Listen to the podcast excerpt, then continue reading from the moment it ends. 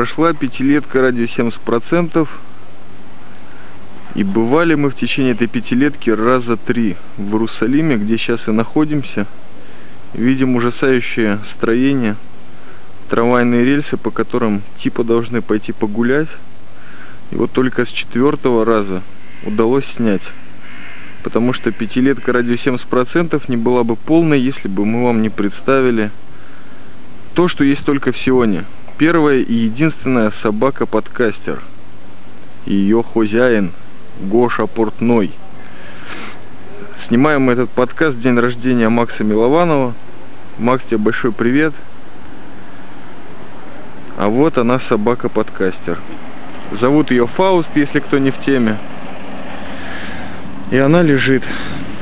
Ну, Фауст, после двух лет, после первого подкаста, в котором ты участвовал, что ты можешь сказать нам, юноша? Гош, он вырос, нет? Или под, пожирнел просто? Фалафели хумусов объелся? Да не, он как бы обматерел. А он заматерел? Ну да. Но он же самец. Пять лет, ну тем Смотри, более. сейчас будет супер шот. Таких шотов вообще не было. Вот наша квинтэссенция. Трамвайные рейсы и Фауст. Только в Иерусалиме. Ну, почешись, почешись. Сколько мы страдали, Гоша, из-за этой постройки. Люди до рынка не могут доехать. А тут Фауст.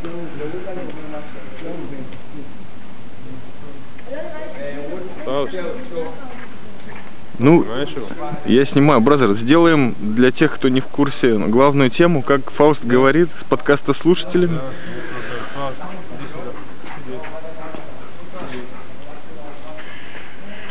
Фауст, где пидорасы? Еще раз и погромче. Где пидорасы? Я не успеваю занять. Фауст, где пидорасы? Да, Иерусалим город без пидорасов, потому что здесь есть Фауст, величайший из кинооператоров, знакомых радио 70% Гоша Портной. Великий человек. Удачи в Австрии! Ну и как говорится, шалом алейкум.